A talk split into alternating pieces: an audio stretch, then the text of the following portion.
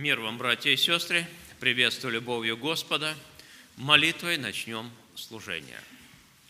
Наш Небесный Отец, мы благодарим Тебя за ту милость, которую продлил к нам до сего дня и часа, сохраняя нам жизнь, даруя нам ясность ума, даруя нам общение через Иисуса Христа и Дух Твой Святой. Благодарим Тебя, Господи, что Ты еще раз нас собрал во имя Твое, приготавливая нас к великому собранию, которое состоится на небесах в вечной Твоей славе. Благослови наше служение, чтобы нам размышлять о Твоем святом Слове, чтобы нам, Господи, также вспоминать крестное страдание Сына Твоего и почтить Его достойным участием. Благослови песнопение, побуди наши сердца и души для молитвы, Бог Отец, Сын и Святой Дух. Аминь. Начиная служение, будем петь все вместе общим пением «Песнь восхождения» номер одиннадцать.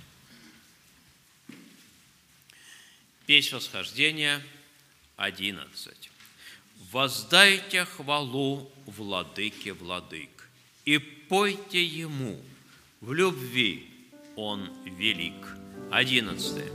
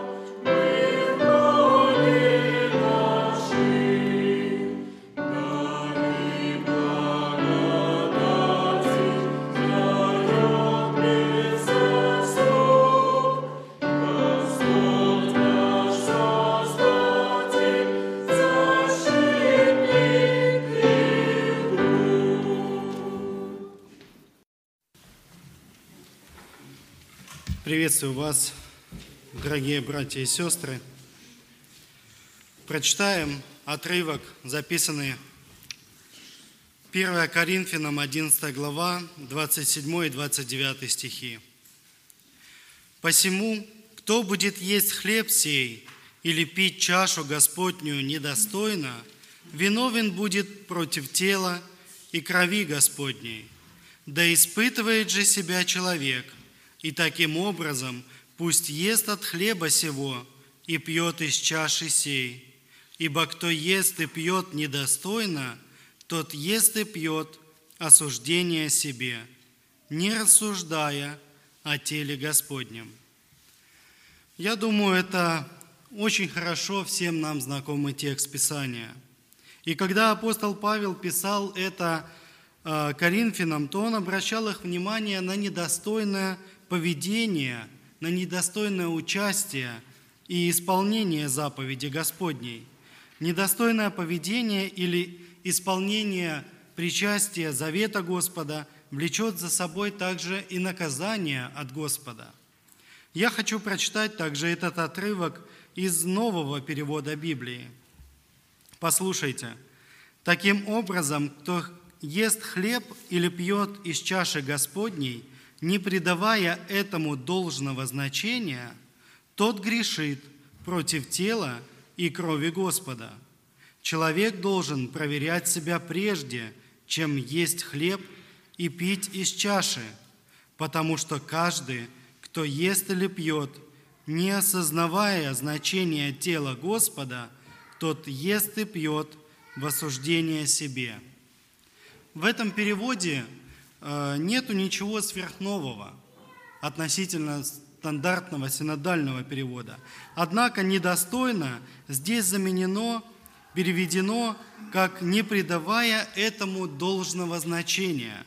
И, на мой взгляд, сегодня в современном мире это немного лучше раскрывает смысл данного текста и то, как мы должны участвовать в заповеди Господа нашего Иисуса Христа – это более актуально сегодня. То есть мы должны придавать должное значение. Необходимо очень тщательно готовить себя к участию, размышлять о своей душе, молясь и также каясь перед нашим Господом. Также мы должны примириться со своими братьями и сестрами – Хлебопреломление или причастие – это величайшая заповедь Иисуса Христа. Это завет Бога с человеком. Бог очень много значения вложил в этот завет, в это действие, и Он ожидает нас достойного участия, достойного ответного действия. Причастие, оно объединяет нас с вами, объединяет друг с другом и объединяет нас с нашим Создателем – Перед причастием человеку необходимо исследовать себя, свою душу, свои мысли, свои чувства. Перед причастием необходимо снова и снова признать свою греховность, так как это было сделано перед первым покаянием, когда Дух Господень, Он побуждал выйти и покаяться. Необходимо принять Господа в сердце наше – необходимо признать, что мы никто, никто без Господа, и ничего мы не имеем на этой земле. И если бы не Его милость, не Божья любовь к нам, то не быть нам сегодня здесь, на этом месте, не иметь нам этого общения, не иметь такой замечательной семьи, семьи Христа, семьи нашего Отца Небесного. Все это Бог дарит нам – и Он ждет от нас с вами достойного участия в Его заповеди, чтобы мы э, придавали хлебопреломлению должное значение и с трепетом, страхом и также с благодарностью за свое искупление от грехов мы участвовали в этом завете. Сегодня, сейчас Бог присутствует среди нас, где двое или трое собраны во имя Его – где призвали Его имя. Он там, Он с нами. И Он наблюдает за каждым из нас. Он видит сердце, Он видит разум каждого человека. И Он знает, кто будет участвовать достойно, а кто не придаст должного значения Его завету. Церковь есть тело Господа, тело Иисуса Христа. Мы единый организм – и участвуя в заповеди Христа, мы тем самым приобщаемся к Его ломимому телу, съединяясь вместе в одном действии. И участвуя недостойно, человек грешит не только перед Господом, он также грешит против самого себя и также против всего тела, против всей церкви. Поэтому необходимо приходить на вечерю через самосуд – осуждая свои греховные дела, свои греховные мысли, необходимо исповедаться перед лицом Господа отказаться от греха. Также мы должны быть в мире не только с Господом, но и друг со другом, с братьями и сестрами. Если кто кого обидел, необходимо извиня, извиняться, примириться. Матфея, 5, 5 глава, 23-24 стихи мы читаем такой текст. «Итак, если ты принесешь дар твой к жертвеннику, и там вспомнишь, что брат твой имеет что-нибудь против тебя, оставь там дар твой пред жертвенником, и пойди прежде примирись с братом твоим, и тогда приди и принеси дар твой». Как я уже говорил, церковь – это единый организм, это семья – и в этой семье не должно быть никаких разногласий, никаких обид, никаких недопониманий. Обобщая все сказанное, перед участием в вечере человек должен убедиться в том, что его душа находится в должном состоянии пред Богом, а также пред людьми.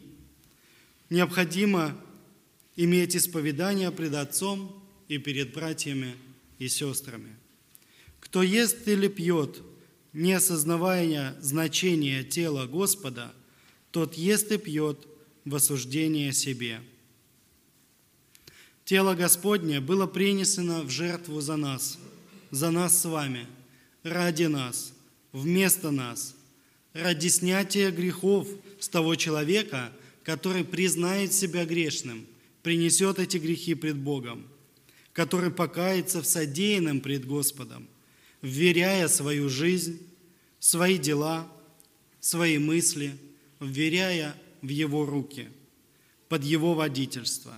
Если же мы участвуем, имея грех в сердце, то мы живем во лжи. Никак не может человек, имеющий грех в сердце, рассуждать о теле Господнем, о Его жертве, о том, как Он искупил наши грехи. Грех – лежащий на сердце, он будет мешать этому. Не может человек быть благодарным за прощение грехов, если эти грехи не прощены, если они не исповедованы. Ведь рассуждать необходимо о ломимом теле, который умер именно за искупление грехов. Бог очень любит каждого из нас, очень любит. Он обращается с нами, как со своими детьми – и Его любовь настолько сильна, что Он не может позволить нам продолжать грешить, жить во грехе. Бог действует нам на совесть, осуждая наши дела, содеянное. Он напоминает нам о наших грехах, давая возможность иметь исповедание. Особенно это чувствуется перед вечерей, когда мы начинаем готовиться к ней, когда начинаем размышлять, он работает над нашим сердцем, работает с нашими душами. Он хочет нашего покаяния, Он хочет нас простить.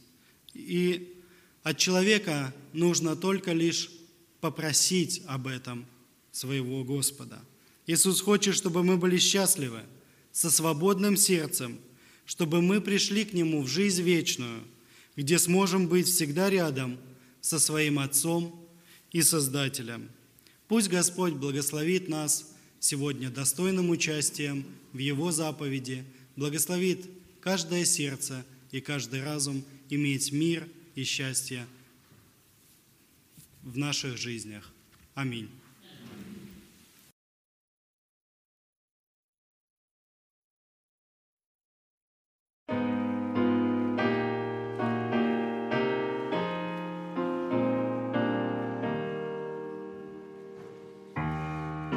Christus,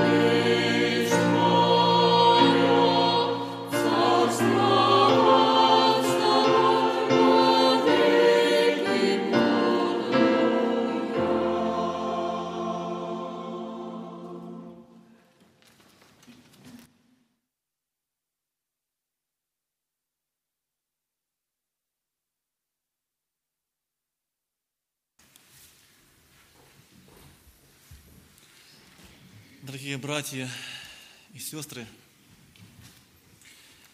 перед нашей молитвой мы почитаем Слово Божье. Они пророка Исаии, 53 глава. Слова, которые, возможно, многие из нас уже знают наизусть. Которые читаются уже много тысяч лет, но значение которых ничуть не уменьшилось. И смысл этих слов ничуть не утратился спустя многие тысячи лет после их написания. Кто поверил слышанному от нас? И кому открылась мышца Господня? Ибо Он взошел пред Ним отпрыск и росток из сухой земли. Нет в нем ни вида, ни величия. И мы видели его, и не было в нем вида, который привлекал бы нас к нему. Он был презрен и умолен пред людьми. Муж скорбей и изведавший болезни. И мы отвращали от него лицо свое. Он был презираем, и мы ни во что ставили его. Но Он взял на себя наши немощи и понес наши болезни. А мы думали, что Он был поражаем, наазуем и уничижен Богом. Но Он изъязвлен был за грехи наши и мучим за беззаконие наши – Наказание мира нашего было на нем, и ранами его мы исцелились. Все мы блуждали овцы, совратились каждый на свою дорогу, и Господь возложил на него грехи всех нас. Он истязуем был, но страдал добровольно – и не отрывал уст своих овца.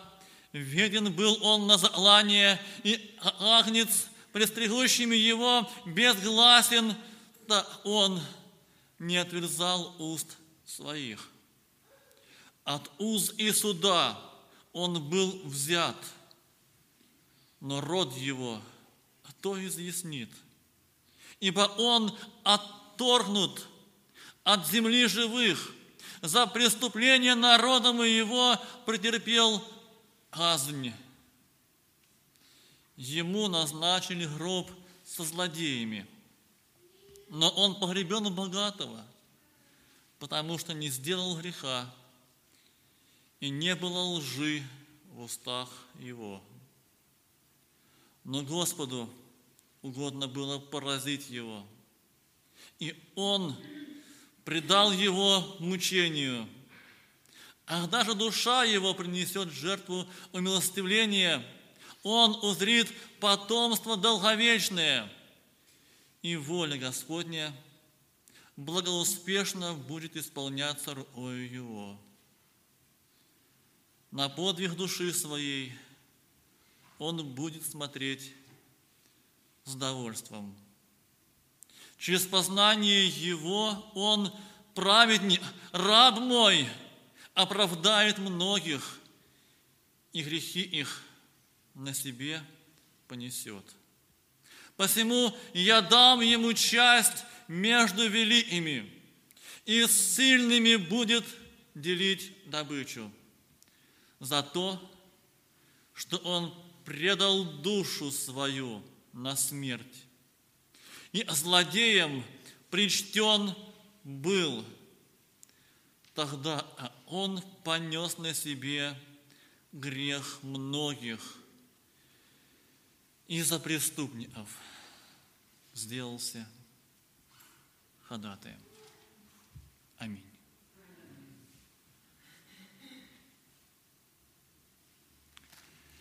Когда мы читаем это слово, эту простую фразу – и злодеем причтен был.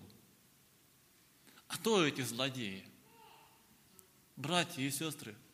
А то те, кому он был причтен, на чью сторону он стал.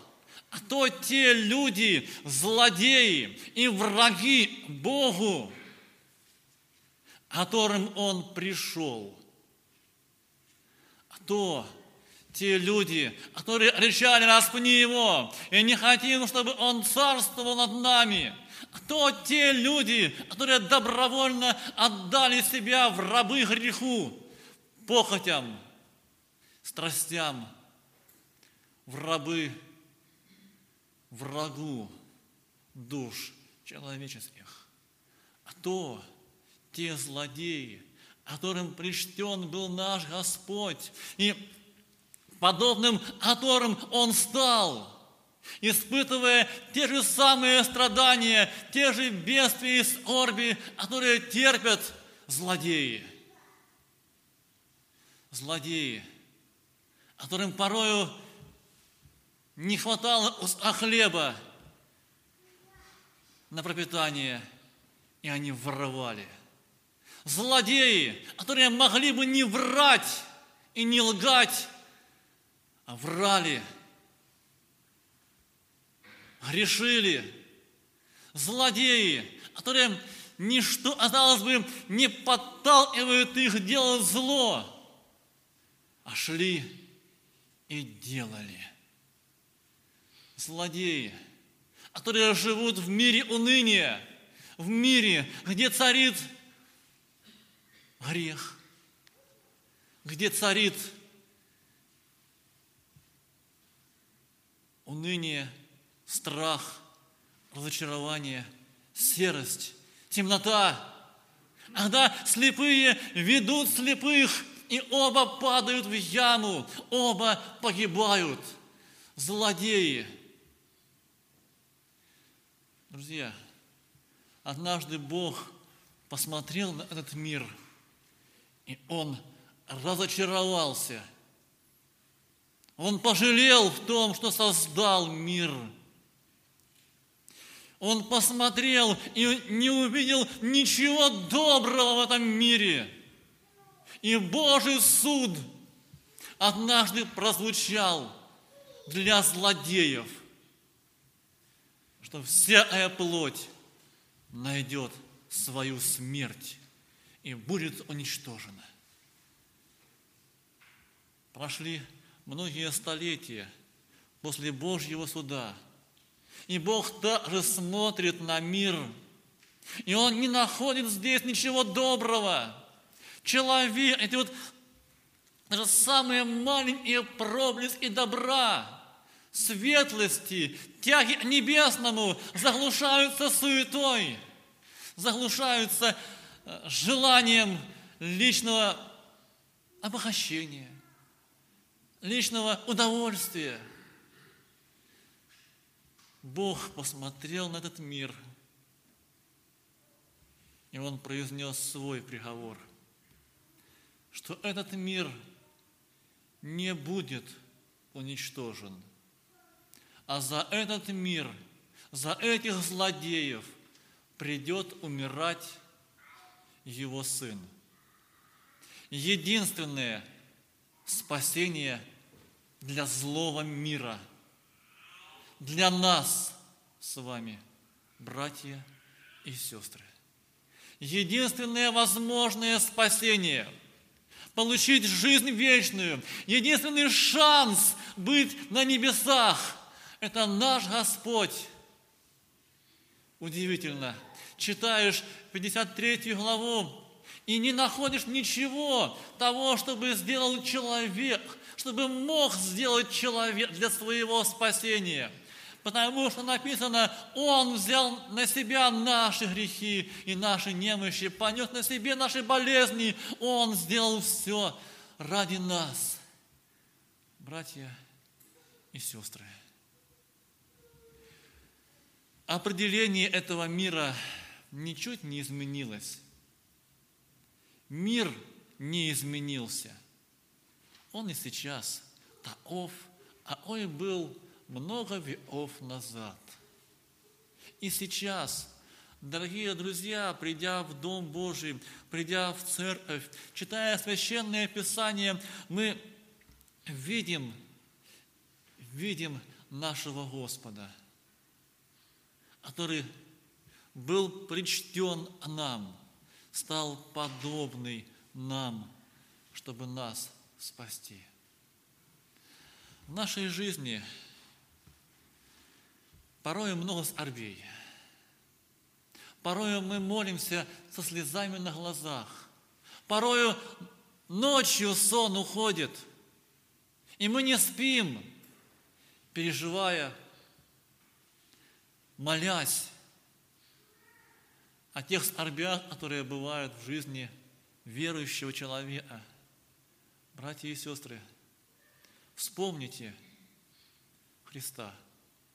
Вспомним Христа, который взял на себя наши эти проблемы, взял на себя наши скорби, о которых мы молимся, взял на себя наши переживания за близких и родных нам людей, взял на себя унижения, которыми нас унижают, не понимая смысл христианства, не понимая смысл веры в Бога, унижают – нас, братья и сестры, вспомним Христа, который на себе понес наше унижение, для того, чтобы сегодня нам можно было жить. Чтобы сегодня нам в наших скорбях, прочтя это Слово Божье, ободрившись, нам с верою смотреть на эту серость, обыденность, с верою в будущее – с верою, смотря на небеса, которые ожидают меня, ожидают каждого из нас, братья и сестры. И будет встреча и с апостолами, и с братьями и сестрами, будет встреча с Иисусом Христом, нашим Господом и Спасителем, будет на небесах – и сегодня эти видимые знаки, хлеб и вино, это текст Писания, то, когда мы вспоминаем Его страдания, это не просто так происходит. Это приобщение небесному, приобщение нашему Господу и Спасителю. Это наше соединение с Ним, потому что Он был причтен нам, злодеям. И сегодня совершая вечерю, мы с вами становимся на сторону нашего Господа и Спасителя, возрожденные, спасенные им люди. Мы с вами идем к Господу, чтобы там быть на Голгофе вместе с Ним. Чтобы еще раз, читая эти слова, понимать, Он на себе понес мои грехи, мои беззакония, чтобы я не грешил – чтобы я жил жизнью новой, чтобы я имел уверенность в жизни вечной в небесах. И сейчас мы с вами склонимся перед Господом на олени. Будем молиться Ему, будем славить Его за то, что Он совершил все для нашего спасения. Братья и сестры, а, в одной из последних них Нового Завета, э, в послании апостола Павла написаны простые слова. «Помыслите о претерпевшем над собою такое поругание». И для чего? Чтобы не ослабеть, не изнемочь душою.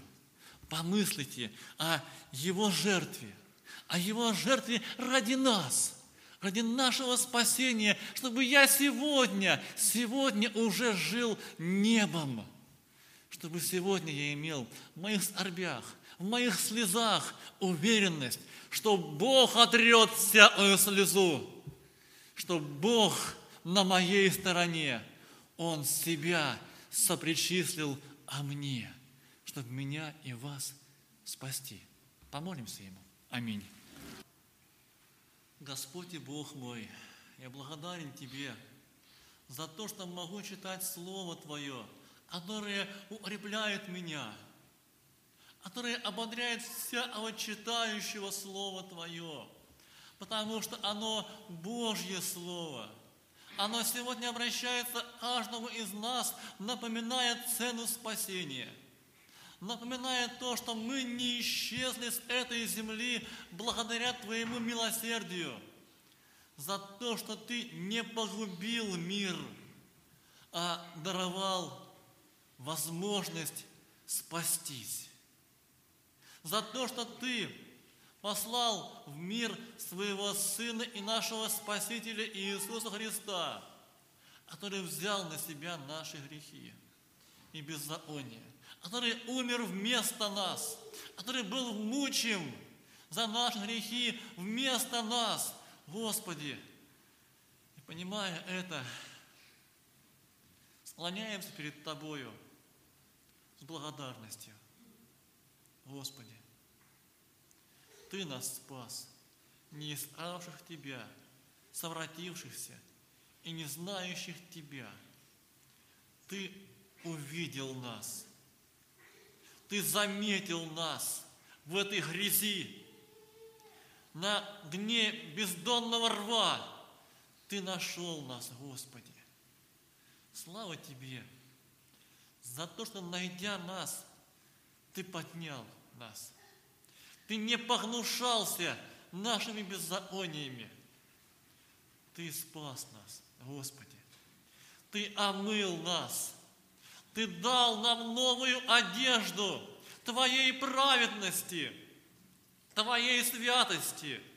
И сегодня, Господи, живя в этом мире, мы живем благодаря Тебе. Мы живем по Твоему милосердию и ожидаем Твоего скорого прихода. Слава Тебе, Господи, за то, что Ты приготовил нам небеса, и ожидаешь нас увидеть там, вечно с Тобой. Помоги нам, Господи, помнить цену своего спасения. Помоги нам оставлять свои грехи, свою злобу. Помоги нам оставлять все земное ради Тебя, чтобы нам становиться Тебе ближе, чтобы нам быть с Тобою здесь, на земле. Молим Тебя, Господи, в этом собрании принимает нас честь, хвалу и поклонение. Принимает нас посвящение наших сердец и душ. Принимай от нас хвалу наших уст, нашего внимания, нашего времени. Господи, прими нас всецело в Твое водительство. Помоги нам не испачкать те белые одежды, которые Ты одел детей своих. Аминь.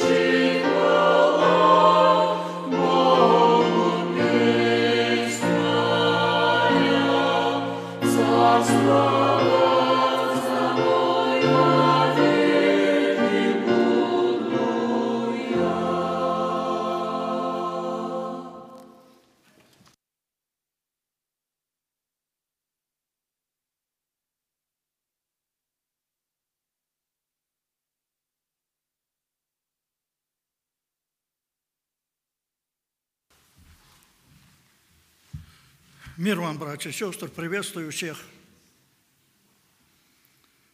Мы благодарны Господу, что Он нас сейчас собирает, как говорят, как птица птенцов под крылья свои, чтобы наставить, потому что пришествие Его приближается. И, знаете, братья, чтобы иметь спасение и жизнь вечную, надо знать Спасителя – если человек утопает, он не может сам спастись. Ему нужно, чтобы кто-то спас. И также в духовной жизни, потому что все согрешили, лишены славы Божьей. А Христос является Спасителем. Он является Спасителем мира. Но Он хочет лично Твоим быть Спасителем, дорогие друзья. Пусть Господь благословит, и мы будем сегодня говорить о Христе, будем вспоминать Его, вот, Его ломимое тело, Его пролитую кровь. Пусть Господь благословит.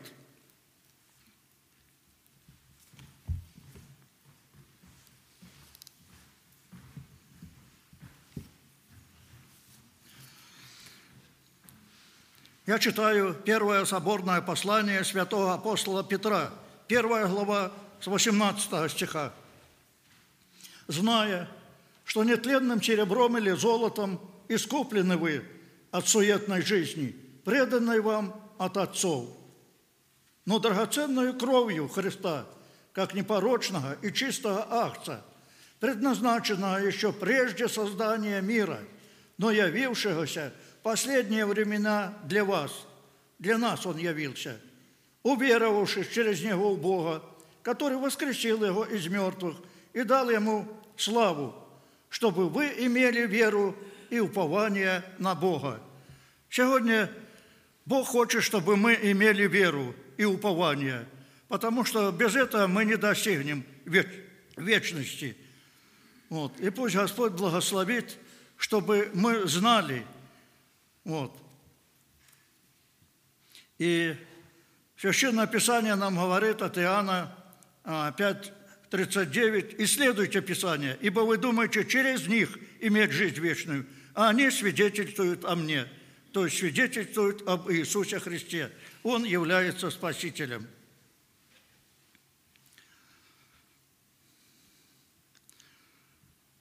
Видите ли, здесь говорится, что на земле очень ценится сегодня серебро, золото, но э, с вечностью оно не сравнится. Это все является тленным – нетленным серебром или золотом, искупленный вы от суетной жизни, преданной вам от отцов. Нам от отцов досталась суета одна, и мы в суете живем, вот, но не должны забывать о нашем Господе. И Соломон говорит, суета, сует и томление духа. Дух наш томится, когда мы суетимся. И 1 Иоанна 1,7 говорится так. Если ходим во свете, подобно как Он во свете, то имеем общение друг с другом, и кровь Иисуса Христа очищает нас от всякого греха.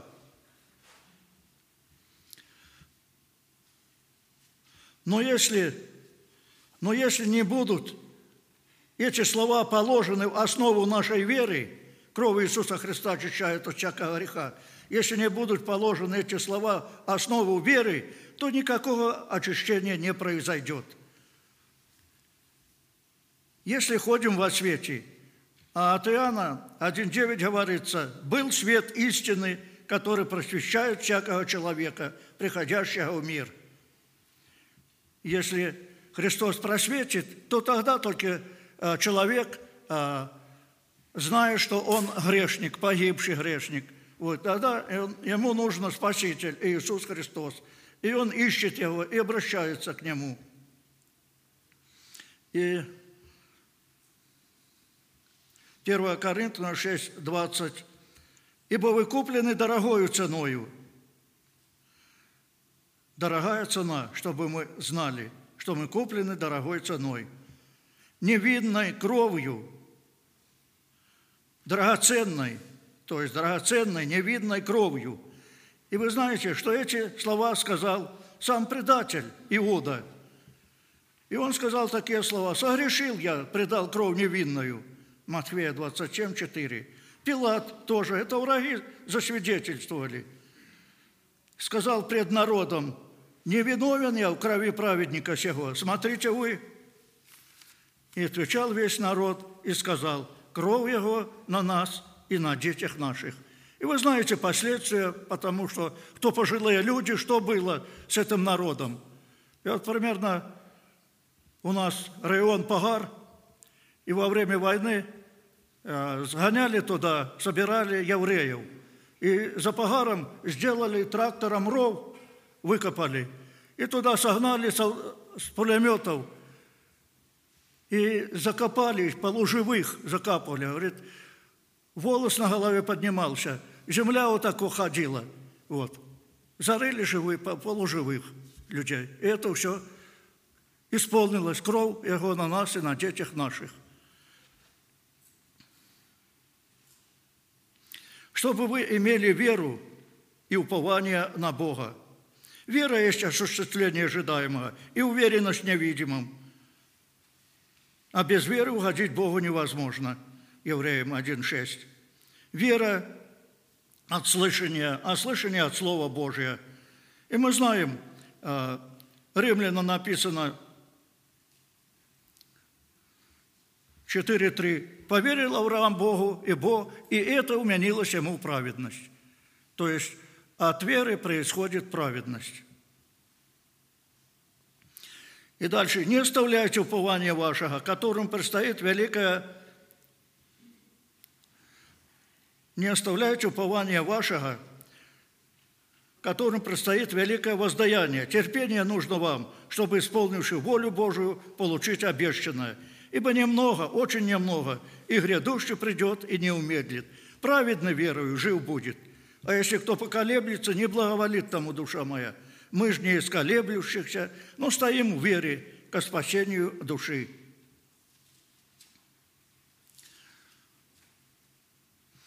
И далее мы читаем. «Почему и мы, имея, чтобы вы имели веру и упование на Бога, а Евреям 12 глава, с первых стихов сказано так. «Почему и мы, имея вокруг себя такое облако свидетелей, свергнем себя всякое бремя и запинающий нас грех, и с терпением будем проходить предлежащее нам поприще, взирая на начальника и совершителя веры, совершителя веры Иисуса, который вместо предлежащей ему радости претерпел крест, пренебрегший посрамление – и восел одесную престола Божия. Помыслите о претерпевшем такое над собою поругание от грешников, чтобы вам не изнемочь, не ослабеть душами вашими. И далее говорится, вы еще не до крови сражались, подвязаясь против греха.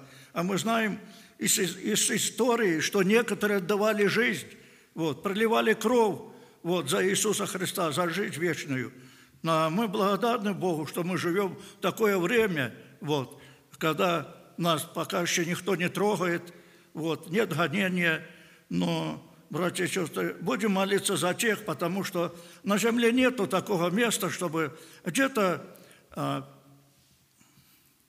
а, тихо не трогают христиан, а где-то гонение, и мы знаем, и очень большое гонение, и сегодня продолжается – Сегодня даже головы отрубают вот, за имя Иисуса Христа. И примерно мусульмане, даже а, если кто-то уверовал в семье, то детей выгоняют из дома. Это страдают за Иисуса Христа. И пусть Господь благословит нас и укрепить, чтобы нам не быть равнодушными в это время, последнее время, перед приходом Иисуса Христа – и сегодня сатана хочет употребить все усилия, чтобы усилить у нас неверие, потому что неверие – это самый большой грех на земле. Вот. Но чтобы мы имели веру и упование на Бога. И пусть Господь благословит нас своим благословением. Сегодня мы будем вспоминать Его страдания, Его ломимое тело. И я перед молитвой прочитаю слова. Плач Иеремии. Это третья глава, 39 и 40 стих. «Зачем сетует человек живущий? Всякий сетуй на грехи свои. Испытаем, исследуем пути свои и обратимся к Господу. Пусть Господь благословит и прославится. Аминь. Помолимся. Поем общим пением песнь восхождения 274. 274. У креста хочу стоять, созерцать душою, как с Голгофы благодать мир течет рекою.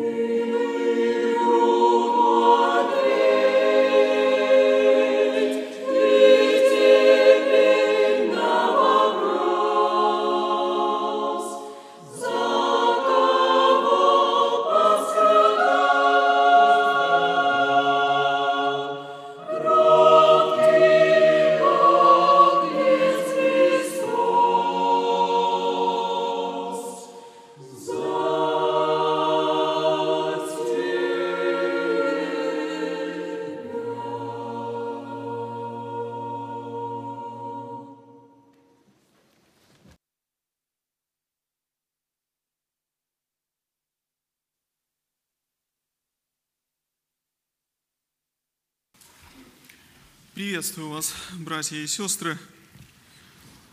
Будем читать тексты Священного Писания, записанные в Евангелии от Луки, 30, э, извините, 12 глава, 32 стих. Евангелие от Луки, 32 стих 12 главы. «Не бойся, малое стадо, ибо Отец ваш благоволил дать вам царство». До этого места. Сегодня мы живем э, в таком мире, в такое время, когда в жизнь современного человека, и в частности в жизнь верующего человека, так и норовит войти очень много страхов. И читая этот текст, э, повеление Христа, слова Христа, оно звучит чрезвычайно актуально. Не бойся. Ведь практически у каждого человека есть тайные страхи и тайные переживания.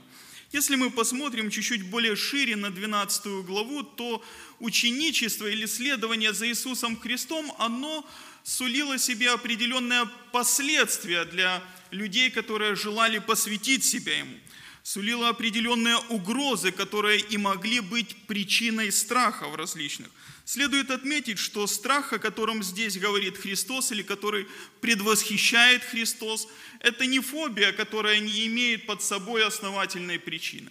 Наоборот, страх, э, который свойственен его слушателям и свойственен нам, это прагматический страх. Страх, который является результатом прагматического мышления. Люди понимают, оценивают обстоятельства, и они понимают, какие могут быть последствия. И вот как раз таки различные и обстоятельства, и последствия могут внушать людям переживания, тревогу, страх. Какие же угрозы есть для последователей Христа, которые мы можем увидеть в этой главе? И первая угроза, я ее обозначил как физическая угроза. Посмотрите, как в 12 главе Иисус говорит – не бойтесь убивающих тело, души же не могущих погубить. Одна из опасностей, которая грозит ученикам Иисуса Христа, это гонение. Это физические притеснения, которые были тогда и, как мы уже слышали, которые есть сейчас. Согласно одному из э, последних отчетов сегодня в мире, вдумайтесь, более 260 миллионов гонимых христиан. Подумайте, что за цифра. И эта цифра на порядок больше, чем в предыдущем году, когда буйствовал и свирепствовал ИГИЛ. Казалось бы, этот год более или менее спокойный, но однако же в этом относительно спокойном году еще больше притеснений. Под притеснениями подразумевается любое, знаете, гнобление человека за исповедание имени Иисуса Христа – очень тяжелая ситуация во многих странах, хотя у нас относительное благоденствие. Иисус призывает своих учеников не бояться, не бояться убивающих тело, души же не могущих погубить. Иисус призывает больше бояться Бога, а не человека. Проблема здесь в чем? Когда в нашем представлении люди большие, а Бог маленький, тогда физическая угроза, она становится достаточно емкой и опасной. Но когда в нашем представлении люди маленькие, а Бог большой, тогда мы понимаем, что у человека ограниченные возможности. Они могут максимум лишить физической жизни. Духовной же жизни, вечной безопасности души они никак не могут повредить. И нам это следует принимать во внимание, когда какой-то гонитель дышит угрозами нами вслед. Его возможности ограничены. Поэтому более лучше бояться Бога, нежели Его. Физическая угроза, она была в первом веке, она есть и сейчас. Дальше я отнес бы к физической угрозе и болезни. Болезни, они внушают страх, особенно сегодня, в наше время, когда мы живем, когда со всех щелей, со всех источников трубят про этот коронавирус. И здесь, знаете, нам, как верующим людям, надо занять сбалансированную позицию. С одной стороны, не стоит э, слишком геройствовать. Не так давно мне рассказали забавный случай. Когда два брата, один больной, другой не больной, но смелый, говорит больному, ну чихни на меня. Тот говорит, не буду. Тот говорит, давай чихай на меня. Мне не страшен коронавирус. Он говорит, не буду. Тот, ну чихни его. Точнее, чихни на меня. Ну, знаете, тот по неотступности и чихнул на него. Заболел человек. Казалось бы, вот это геройство, вот эта смелость, неоправданная смелость, неоправданная самонадеянность, это ничего не имеет общего с верой. Также человек заболел. С другой же стороны, другая крайность, когда люди впадают в страх, в фобию. Доводилось слышать, как в паническом крике люди бегали по своему дому и кричали, мы все умрем, мы все умрем, мы все умрем. Но мы видим, что слова Иисуса звучат сегодня «не бойтесь». Болезнь, она, знаете, она как и гонитель. Она не может лишить нас вечной жизни. Болезнь, как и страдание, и как смерть, оно лишь ускоряет процесс тления. Если заболел, как один, помню, из преподавателей сказал, не относительно коронавируса, а относительно болезни, то тогда, говорит, готовься к переходу. Это не конец, это не погибель души. Болезнь, она приближает нас отчасти к Богу. И Христос говорит, не бойтесь, Отец вам благоволил дать царство. То есть эти слова Христа, они способны нас утешить, способны нас успокоить, когда перед нашим лицом физическая угроза, когда есть определенное гонение и притеснение, или перед лицом болезни, какой бы она ни была. Вторая угроза, которая может внушить страх последователям Иисуса Христа, если посмотреть в контексте, ее можно назвать как экономическая угроза. Вы знаете, вот выше мы читаем, некто задал ему, точнее обратился к нему с такой просьбой, скажи брату моему, чтобы он разделил со мною наследство. Иисус ему отвечает, не моя это задача. Вы знаете, опять же, если мы посмотрим на наше время, то достаточно пройтись по городу и смотришь какие-то маленькие магазинчики. Вот совсем недавно мне доводилось распечатывать фотографии, и уже этот магазинчик закрыт. Он не может выживать в условиях, в которых мы сейчас живем. Многие люди сегодня остаются без работы, многие бизнес маленький сворачивается. Трудно людям жить. Вы знаете, вот в этих условиях кризиса чрезмерное искушение возникает. Уделить больше внимания, чем нужно, больше, чем нужно, по печенью о необходимых нуждах. Но справедливости ради стоит сказать, что не только сегодня люди думают о том, что есть, что пить, во что одеться и как у них будет завтрашний день. Так думали и евреи первого века. Подумайте, они находятся под оккупацией, они находятся в рабстве у римлян. Преимущественно еврей первого века, палестинский еврей, это крестьянин, которого, если никто не нанял на торжище, у него стоит серьезный вопрос с выживанием. И уже мысли о том, что есть и что пить, становятся, знаете, не мыслью о какой-то утонченном желании удовлетворить его, а мыслями, которые необходимо поддержать свое существование. И вот таких условиях дефицита очень актуальным становится наследство. И вот кто-то говорит Господу, скажи моему брату, пусть поделится. Христос говорит, нет, не моя эта задача. Он смотрит в корень и говорит, берегитесь любостяжания. И дальше практически вот пол страницы он наставляет своих учеников, как относиться к материальным благам. Он предлагает довериться Богу и искать Его Царство. И предостерегает, что вот в условиях дефицита большое искушение сделать чрезмерный акцент на попечение о насущных нуждах. И слова Христа звучат также актуально «не бойтесь, не бойтесь, Отец знает вас, что вы имеете нужду в том, что есть, что пить, во что одеться, не бойтесь». Люди сегодня из-за экономической нестабильности пребывают в страхе. Они думают, что будет с тем, что у нас есть, и как нам запастись да побольше. Вы знаете, все настолько изменчиво и непредсказуемо, что все может измениться в один миг. Абсолютно в один миг. Но Бог не меняется в один миг. Бог знает, Он силен обеспечить свой народ. И последняя угроза, которую можно выделить из этого текста, из контекста, я бы ее назвал психологическая угроза, которая внушает страх. Посмотрите, Иисус обращается и говорит, не бойся, малое стадо. Мы люди устроены по такому принципу. Если вот нас больше, мы чувствуем определенную уверенность. Если нас меньше, мы уже чувствуем определенное стеснение и страх. Примечательно, что слово «малое» здесь стоит «микрон», вот от которого современное слово «микрон» – это миллионная часть метра. Вот микрон – маленькое стадо. Вы знаете, я вспоминаю, вот как этот психологический страх, это сознание своего меньшинства работал в моем детстве. Когда-то мы, э, учась в школе, играли в футбол за школу. И вот не буду говорить, представители какой школы приходили всегда с солидной группой поддержки. И любили погонять других футболистов. Вы знаете, идешь и ты понимаешь, что тебя меньше, вас меньше, тебе надо играть, что их больше.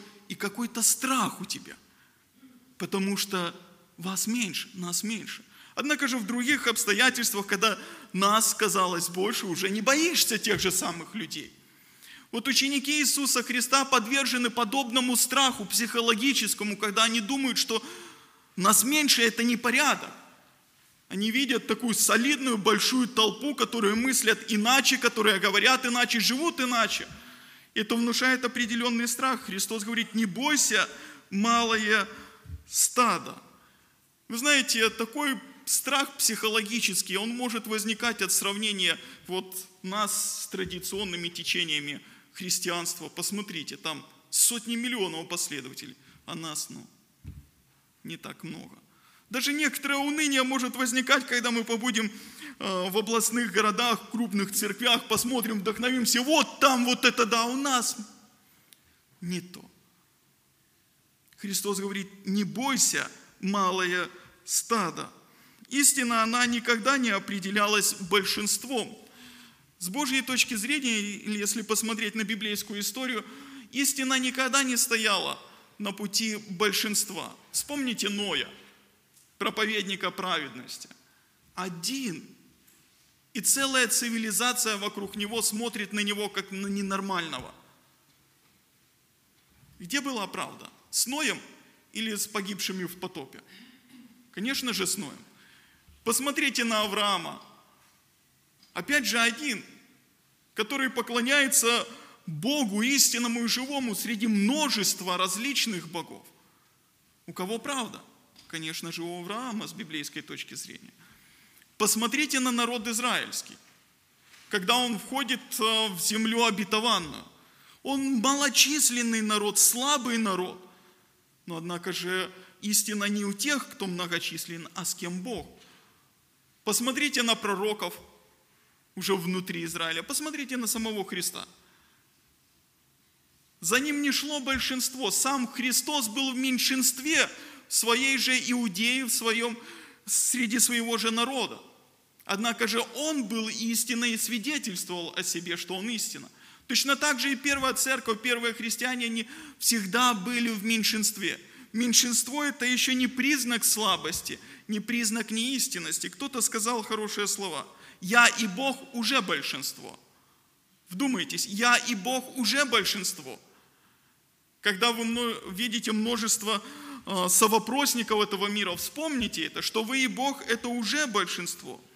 И так вот эти слова Иисуса Христа «не бойся, малое стадо», они направлены на то, чтобы успокоить своих учеников от физической угрозы, экономической угрозы – и вот такое психологическое умонастроение, что нас мало, это теснит нашу душу. В чем же нам найти утешение? И этот текст также нам дает емкие основания для того, чтобы пребывать в покое, независимо от обстоятельств, в которых мы находимся. И первый повод для покоя – это знание Иисуса Христа. Обратите внимание, кто говорит эти слова – эти слова говорит Иисус Христос. Он обращается к своим ученикам, и Он обращается сегодня к церкви, к нам с вами, говорит, не бойтесь. И если вы знаете Иисуса Христа, то тогда вы знаете и то, что Ему можно доверять, что Ему нужно доверять, потому что Он не подведет. Подумайте вот над чем, какую власть и силу имеет Его Слово – Христос при помощи своего слова сотворил небо и землю. При помощи своего слова Он поддерживает все существующее.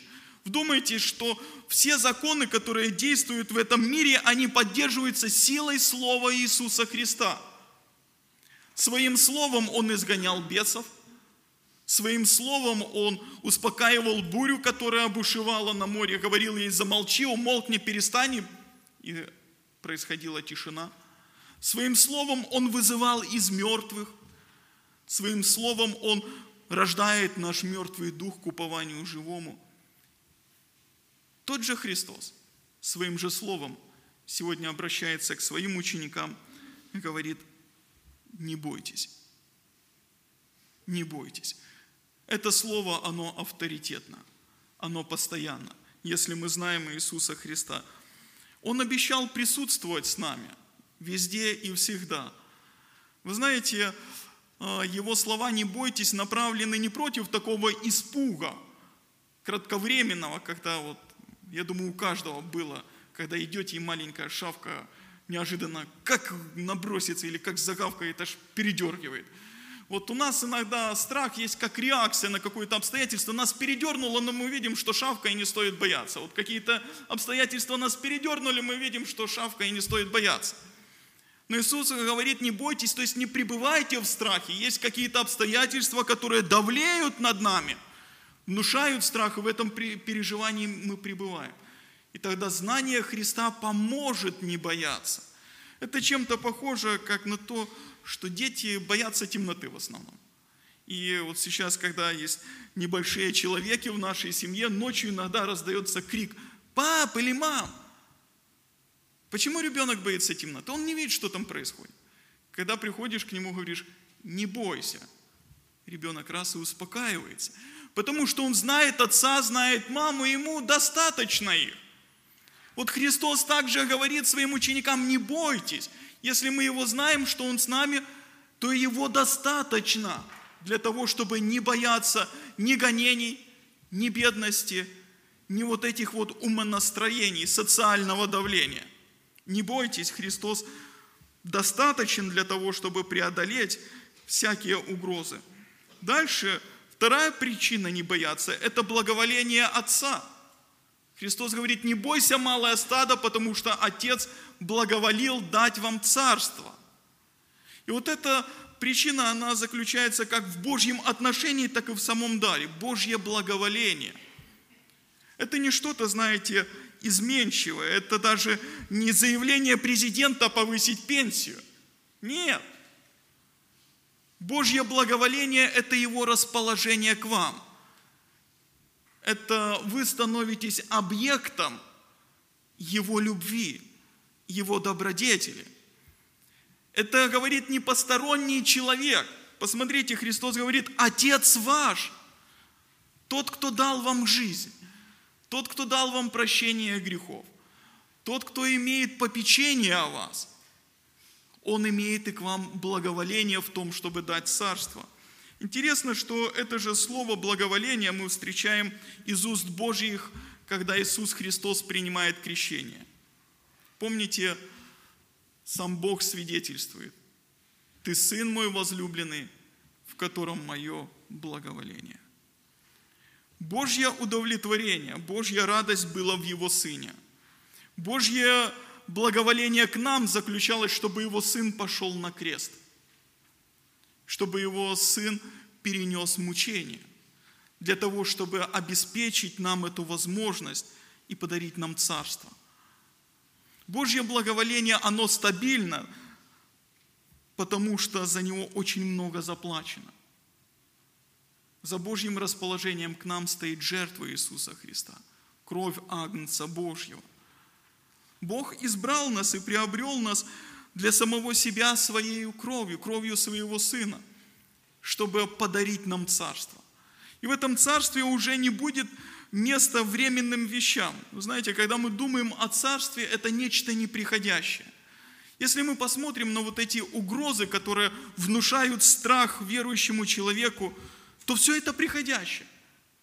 Гонения, они приходящие, они не вечны.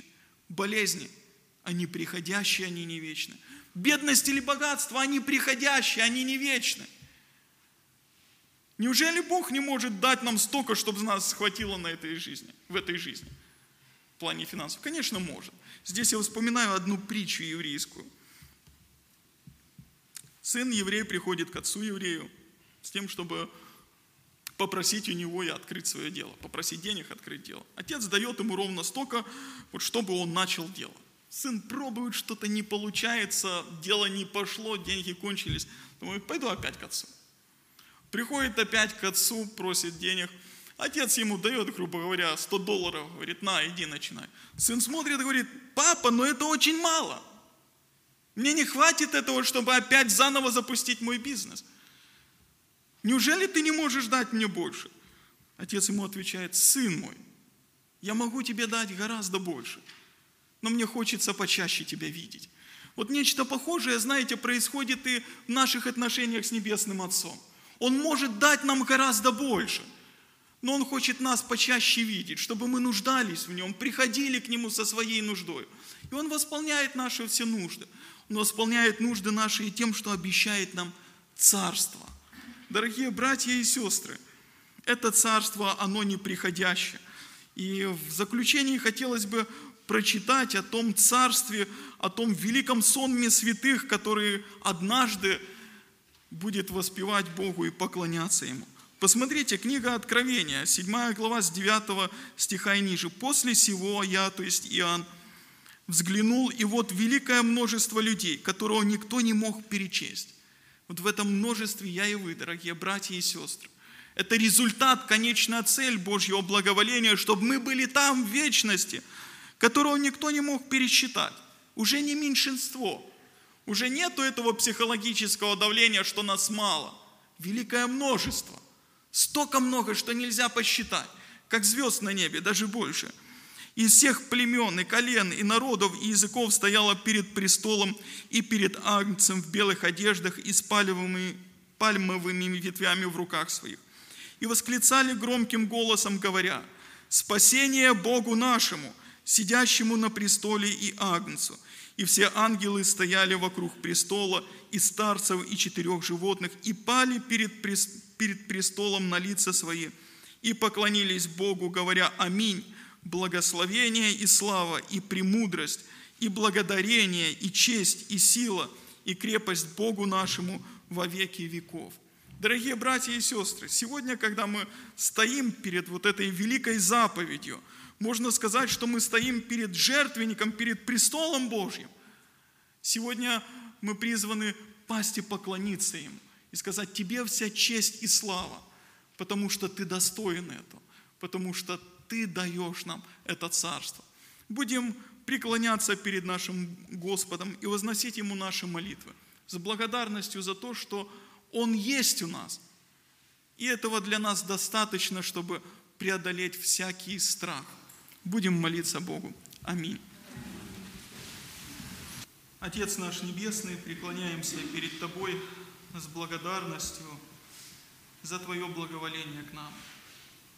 Благодарим Тебя, Отец наш, за то, что Ты возлюбил нас и послал Своего Сына Иисуса Христа, чтобы искупить наши души и наши тела. Благодарим Тебя за то, что сегодня мы можем преклоняться перед Тобою и осознавать, что мы Твои, что Ты наш Бог и что мы поклоняемся Тебе. Благодарим Тебя за Твой прекрасный дар, который Ты даруешь нам в будущем, это Царство, Господь, Помоги нам стремиться туда, помоги нам ожидать свершения этой надежды, когда мы с великим сонмом святых будем поклоняться Тебе и прославлять Тебя. Когда мы будем в огромном количестве славословить Твое великое и святое имя. Господь наш, Ты знаешь наш состав, Ты знаешь, что сами по себе мы слабы, и трудно нам выстоять перед различными угрозами, бушующими в этом мире, но мы знаем, что Ты Бог великий и сильный. И мы молимся Тебе и просим Тебя, благослови нас, благослови поместную церковь, научиться жить Тобою в это последнее время, научиться иметь довольство и радость в Тебе во всякий час и со всякой нуждой. Мы благодарим Тебя, Отец, за то, что Ты любишь нас любовью неизменной. Тебя мы благодарим, Тебя мы славим. Великий Бог, Отец, Сын и Святой Дух. Аминь. Если ты не грешил, не гордись. Если ты не обидел другого, за обидчика Богу молись. Учит этому Божие Слово. Не гордись, что падение зло на дороге земной не коснулось, что тебе, как немногим везло, и фортуна лицом повернулась. Не гордись, это сделал Господь. Он давал тебе разум и силы, Он хранил, вразумлял, Он помог, знал и знает, что будет, что было. Обстоятельства складывал так, что тебе обернулись во благо. Жизнь так часто сгущала свой мрак, но твоя ли спасала отвага? Нет, судьба же твоя от него. Он тебя шлифовал, как горшечник. Разве ты в той борьбе изнемог? Разве бросил надежду на вечность? От того никого не суди. Поддержи оступившихся, грешных, их Голгофе, кресту поведи и прощать научись безутешных. Аминь.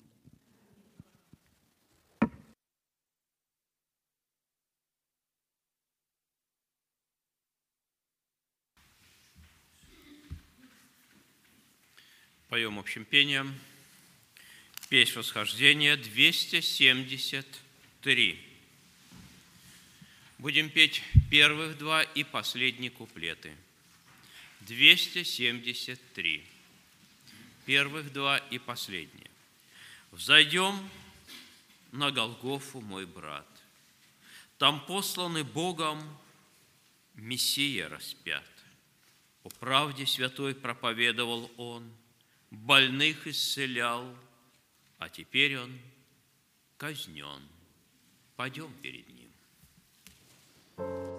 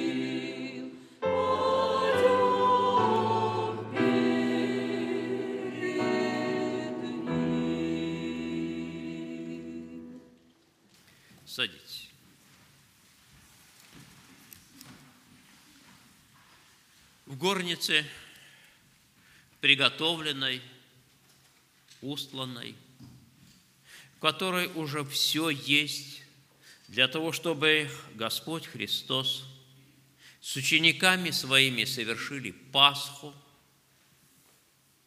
Перед тем, как сесть за этот стол, когда во время пасхальной еды Господь установит Новый Завет, беря в свои руки хлеб, благословляя и преломляя, и раздавая ученикам как свое тело, за, за них ломимое, предложит чашу, говоря, есть кровь моя нового завета, за многих изливаемая.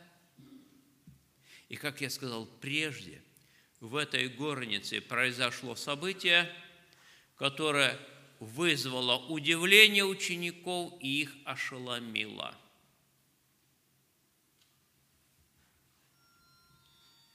После которого Господь обратился к ним, приходящим в себя от пережитого, непонятного и неожиданного – когда Христос, призванный, признанный ими Богом, Сыном Божьим, шедшим с небес, уничижил себя, склонился у ног своих учеников и вымыл им ноги.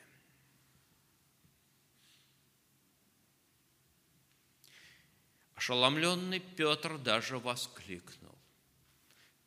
Господи, не умоешь ног моих. Тебе ли это делать? После этого, одев верхнюю одежду, отложив в сторону полотенца, Господь обратился к ним со словами, говоря, «Я дал вам пример, чтобы и вы делали то же, что я сделал Истинно, истинно говорю вам, раб не больше господина своего, и послан, посланник не больше пославшего его. Если это знаете, блажены вы, когда исполняете. Здесь есть интересное слово в этих словах Христа, которое говорит о том, что это не заповедь, поступок креста, не заповедь. Слова «заповедь» в тексте нет, чтобы буквально, дословно ее исполнить. Это пример. Пример, который всеохватывающий и может быть применен в различных обстоятельствах нашей жизни, в взаимоотношениях и с братьями и сестрами – и в своей собственной семье, и с окружающими людьми. Мало ли кто сегодня, наверное, никто не вспомнит примеры по математике или арифметике, которые вы решали в школе, но которыми развивался ваш мозг, создавался определенный опыт, проявлялась практика – и вы обрели способность производить всевозможные вычисления на всякий случай своей жизни. А те примеры, они только тренировали вас. Христос делает пример, дает пример ученикам своим, уча их, подобно Ему, умоляться, невысоко думать о себе – снисходить и проявлять вот это самое уничижение перед другими, которое несет исцеление разрушенным отношениям, восстанавливает потерянную дружбу, является величайшим благом созидающим. Все другое – будет только разрушать. Но я хочу еще остановиться на одной фразе. Если это знаете, блаженны вы, когда исполняете. В библейской истории мы встречаемся с людьми, которые знают и не знают. Мы встречаемся с людьми, которым много дано и мало дано или вообще не дано. Мы встречаемся с Израилем и людьми, которые говорят на других языках, отличных от еврейского. Всего-навсего отличие. Это такие же люди, отличающиеся только языком, почему и называются язычниками – но одним дано больше. Вы знаете, дан закон, дан устав, открыта воля Божья. Брат сегодня упомянул проповеди, что неверие – самый большой грех. А люди, у людей, которые знают Бога, самый большой грех какой? неисполнение Божьей воли, непослушание.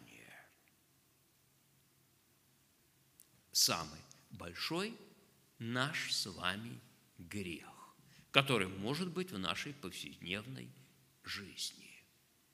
И об ужасе этого греха пророчествует Иезекииль, пророк. Вы вслушайтесь в эти слова – они ужасны.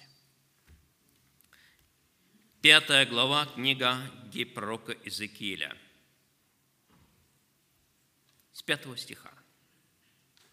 Так говорит Господь Бог. Это Иерусалим. Я поставил его среди народов, а вокруг него земли.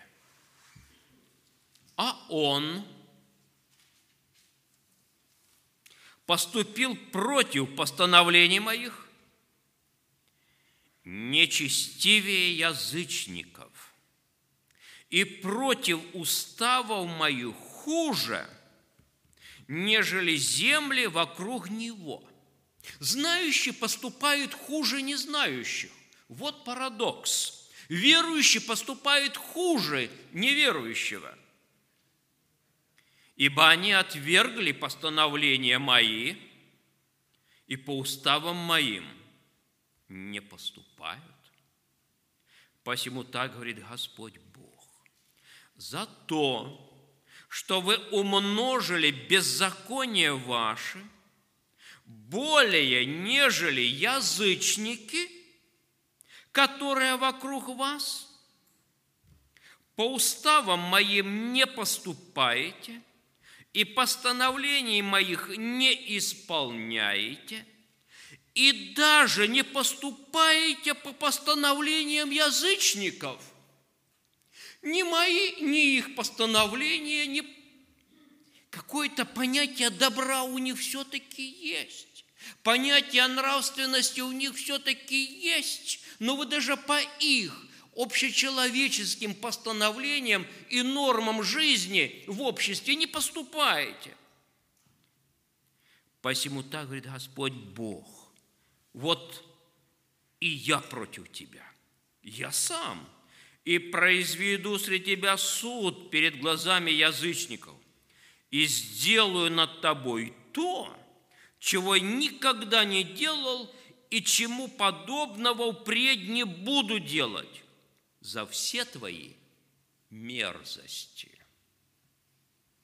Среди грехов множества названных в Библии есть особая категория, названная грехами мерзости.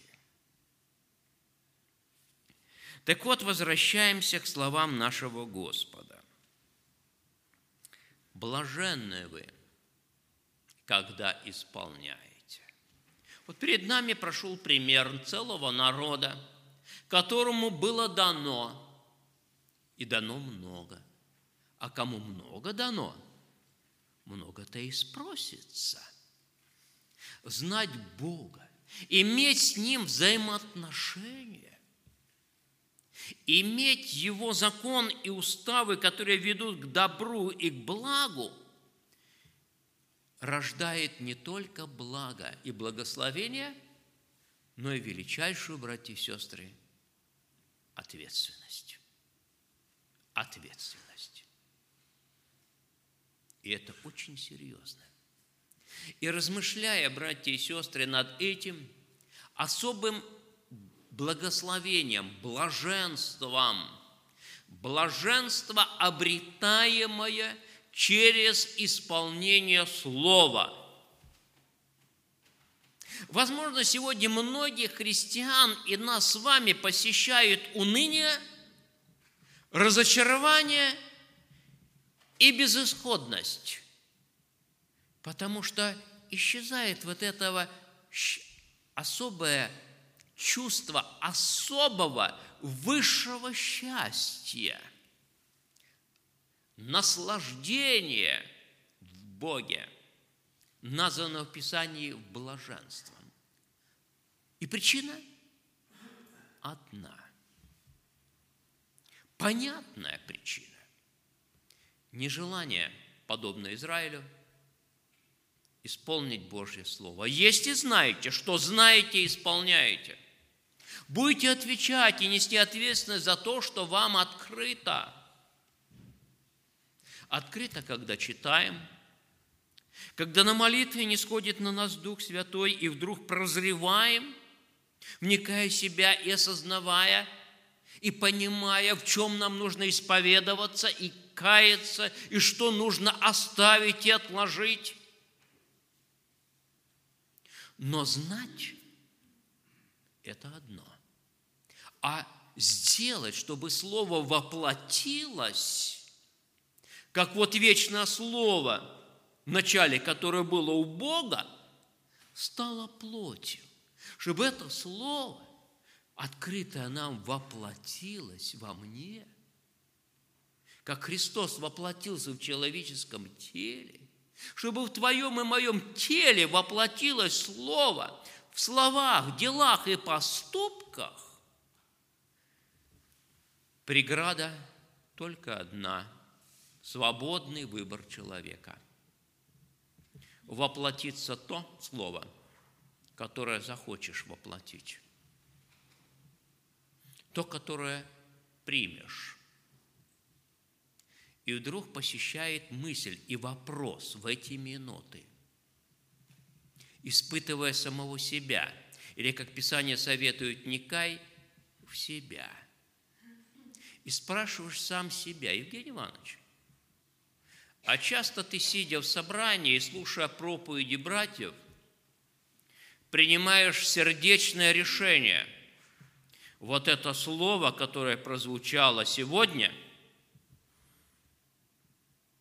сложу в сердце и исполню.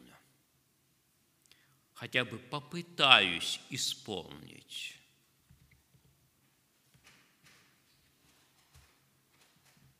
И, возможно, если мы честны перед собой и перед Богом, то мы скажем и признаемся, да нет, не часто это происходит в нашей жизни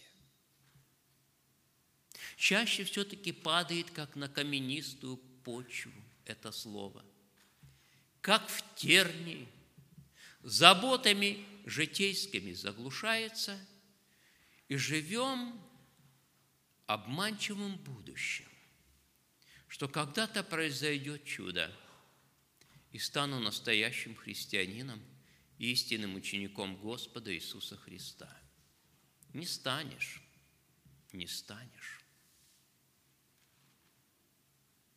Если не будешь принимать Слово, соглашаться с Ним и говорить в сердце своем, исполню. То, что когда-то сделали молодые люди, помните, перед царем Вавилонским, положили в сердце своем не оскверняться. Не положишь в сердце своем не оскверняться – обязательно осквернишься. Это как дом, хозяин которого забыл запереть дверь или запер, а, как я говорил, ключ потерял, и он лежит у порога там. Заходите, воры, крадите и выносите. Дьявол обязательно уловит и обкрадет. Вот с таким наставлением, если вы знаете, вы можете испытать особое счастье, блаженство, осозна... чувство, что Христос в тебе, что Слово воплощается и переживать чудо христианской жизни, чудо победы над самим собой. И допуская до распятия свою ветхую натуру, молить о всех, кто причиняет нам боль, страдания, молиться за обижающих и гонящих нас. Прости им, Господи, не знают, что делают. После этого наставления ученики сели за стол, начали вспоминать исход из Египта, из дома рабства и плена. А затем Христос еще раз их удивил. Ни на одну Пасху этого не было. И мы читаем об этом. Иисус в ту ночь, в которую предан был, взял хлеб и, возблагодарив, преломил и сказал, примите, едите, сие есть тело мое, за вас ломимое, сие творите мое воспоминание. Также и чашу после вечери сказал, сия чаша есть новый завет в моей крови – сие творите, когда только будете пить мое воспоминание. Даруя этот Новый Завет, называемый в разных церквах по-разному, хлебопреломлением, причастием, Евхаристией или благодарением. Все это верно. Мы говорим о том, что наша поместная церковь практикует закрытое причастие или хлебопреломление, в котором участвуют только члены церкви. Люди, которые совершили покаяние, вступили с Господом в завет через святое водное крещение, находятся в мире с Богом и церковью. Посетители имеют право наблюдать за происходящим, присутствовать, сопереживать, но воздерживаются от, от участия. Также те, кто бывает находится на замечании или отлучении. Сейчас мы в таком же порядке, как совершал Господь, совершим Новый Завет нашего Господа Иисуса Христа, станем для молитвы о хлебе.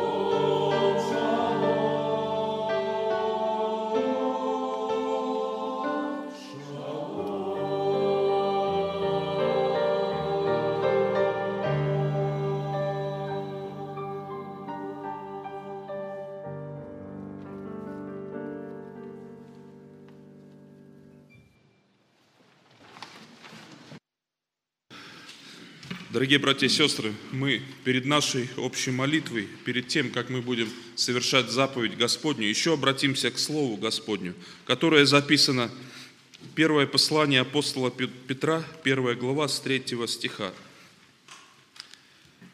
Благословен Бог и Отец Господа нашего Иисуса Христа, по великой своей милости, возродивший нас воскресением Иисуса Христа – из мертвых к упованию живому, к наследству нетленному, чистому, неувидаемому, хранящемуся на небесах для вас, силою Божию через веру соблюдаемых ко спасению, готовому открыться в последнее время. О сем радуйтесь, поскорбев, поскорбев теперь немного, если нужно, от различных искушений, дабы испытанная вера ваша оказалась драгоценнее гибнущего – хотя и огнем испытываемого золота, к похвале и чести и славе в явлении Иисуса Христа, которого не видя влюбите и которого доселе не видя, но веруя, веруя в Него, радуйтесь радостью неизреченную и преславную, достигая, наконец, верую вашу спасение душ. К всему-то спасению относились изыскания и исследования пророков, которые предсказывали – о назначенной вам благодати, исследуя, на, как, на которое и на какое время указывал сущий в них Дух Христов, когда Он предвозвещал Христовы страдания и последующую за Ним славу. Им открыто было, что не им самим, а нам служило то, что ныне проповедано вам, благовествовавшими Духом Святым, посланным с небес, во что желают приникнуть ангелы. Аминь. Братья и сестры, когда читаешь эти строки, то по-новому как-то открывается все величие и всемогущество Божие, Его чудесная любовь к нам, Его милосердие, как Он все устроил и совершил, чтобы нас спасти. От древних времен через пророков было возвещено, был возвещен приход Господа и Спасителя. И каждый пророк по-особенному говорил о грядущем Мессии. И все Писание, оно направлено к явлению славы Христа. И мы видим, что апостол Петр, утешая рассеянных христиан по всем местам, тут перечислены они – Понте, Галатии, Каппадокии, Асии, Вифинии. И он, утешая их в их скорбях, э, в то время христиан уже преследовали, притесняли, и поэтому они и вынуждены были бежать из Иерусалима от гонений. И они рассеялись по многим местам. И утешая их, апостол Петр пишет им вот это наставление. И он говорит – о том небесном наследстве, которое ожидает их. Он говорит, к наследству нетленному, чистому, неувидаемому, хранящемуся на небесах для вас. Что Господь Иисус Христос своим воскресением возродил из мертвых к упованию живому душу всякого уверовавшего. И через эту веру мы и получаем спасение – Братья и сестры, удивительно, как в таких сложных выражениях простой рыбак описывает благодать Божию. Но рыбак он был в прошлом, а закончив самый величайший университет у ног Господа, он научился всей премудрости у нашего Спасителя. И описывая благодать, он такими сложными предложениями описывает, что требуется некоторые усилия, чтобы понять, о чем же писал апостол. Он говорит, благословен Бог и Отец Господа нашего Иисуса Христа. И в первую очередь мы должны благословлять Господа. Получив спасение, получив прощение, как говорит псалмопевец, благослови душа моя Господа – и слова апостола Петр, Петра созвучны с псалмопевцем. Он говорит, благословен Бог и Отец Господа нашего Иисуса Христа. Слово Божие призывает нас благословлять.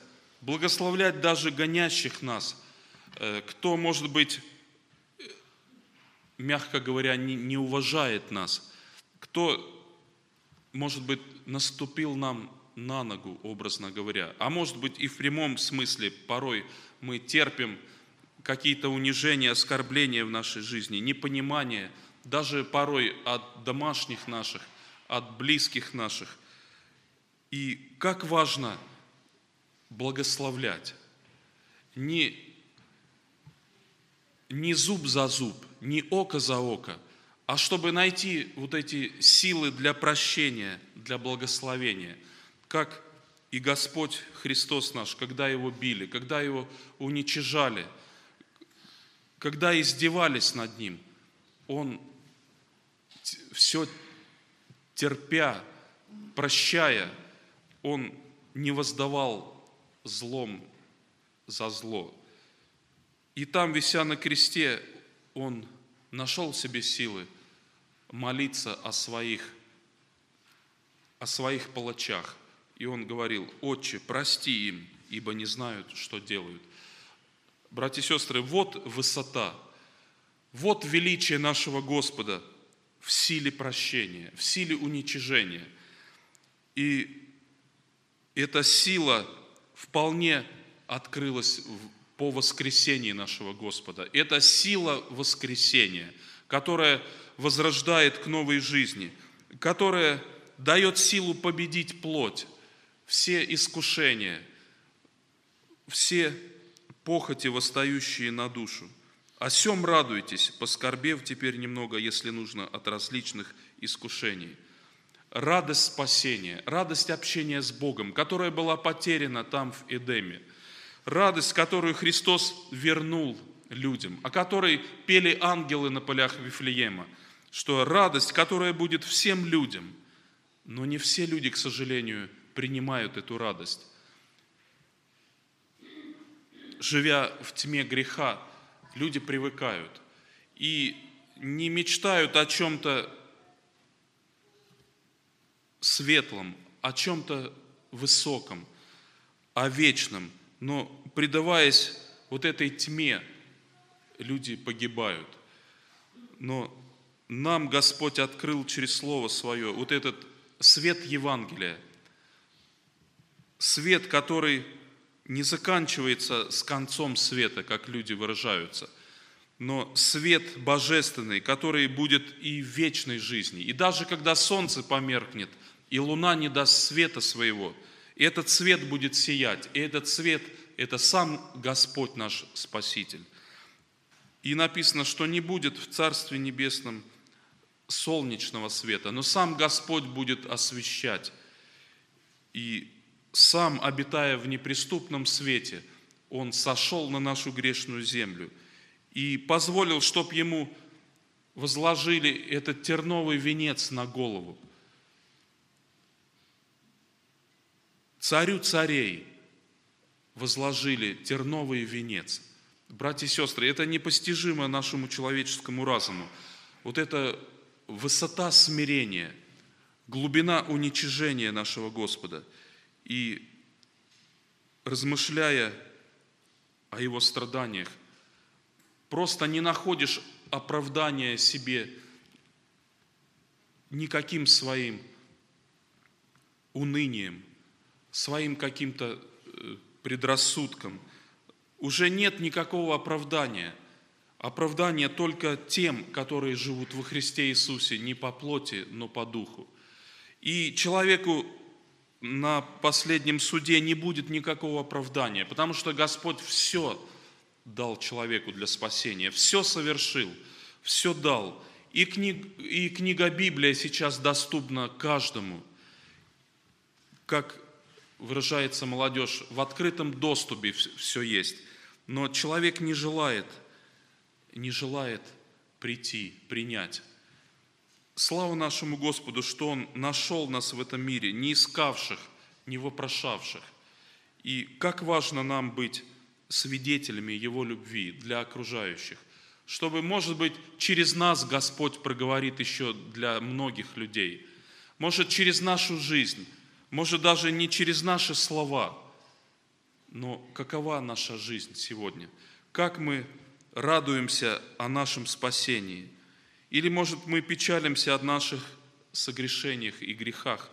Да, это хорошо, когда мы приходим к этой заповеди в сокрушении сердец наших, когда мы осознаем свое несовершенство, свою греховность. Но, братья и сестры, Слово Божие призывает нас радоваться.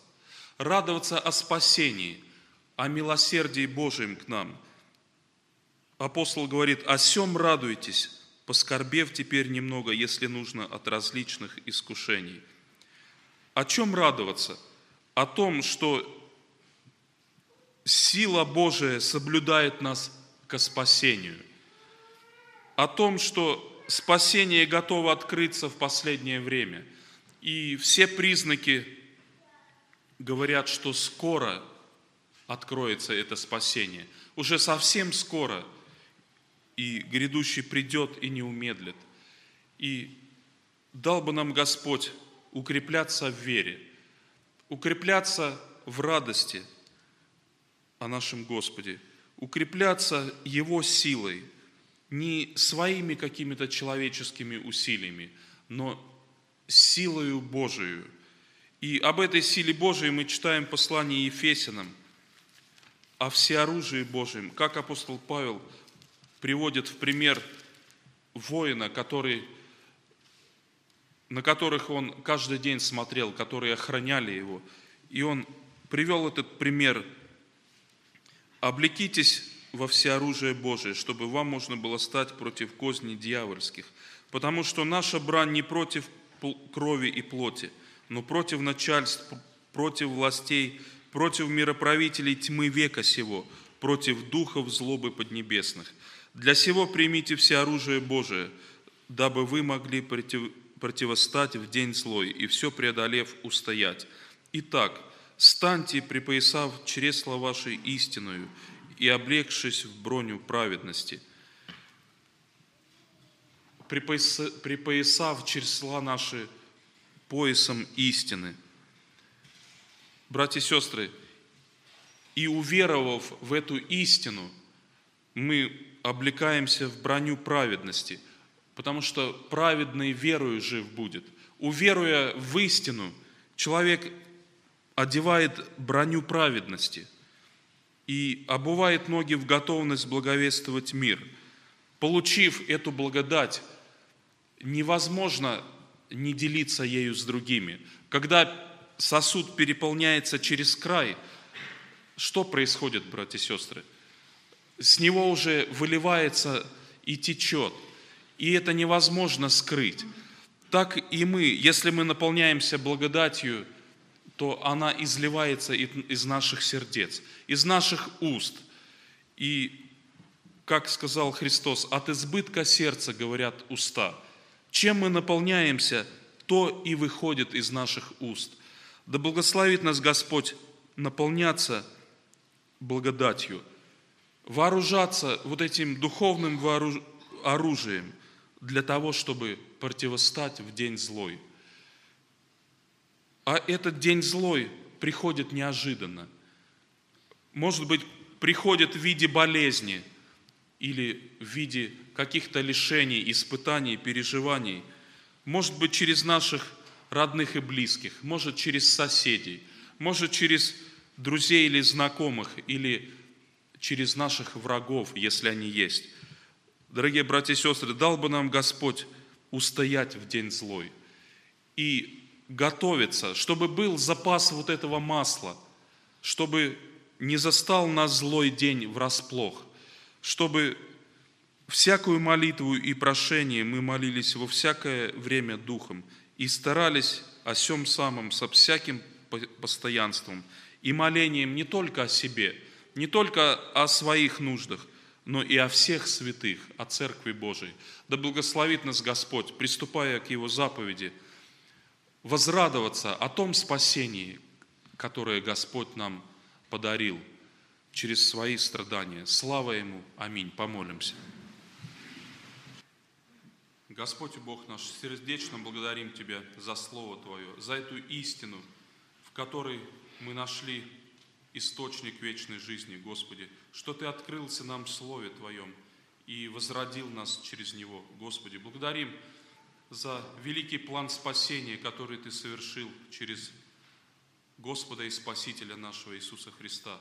Благодарим, Господи, за всех пророков, которые предвозвестили Христовы страдания и последующую за ними славу. Господи, благодарим, что Ты сопричислил нас к сонму святых Твоих, искупленных кровью Твоей. Господи, благодарим за великие драгоценные обетования, за наследство небесное, которое Ты уготовил всем любящим Тебя, Господи.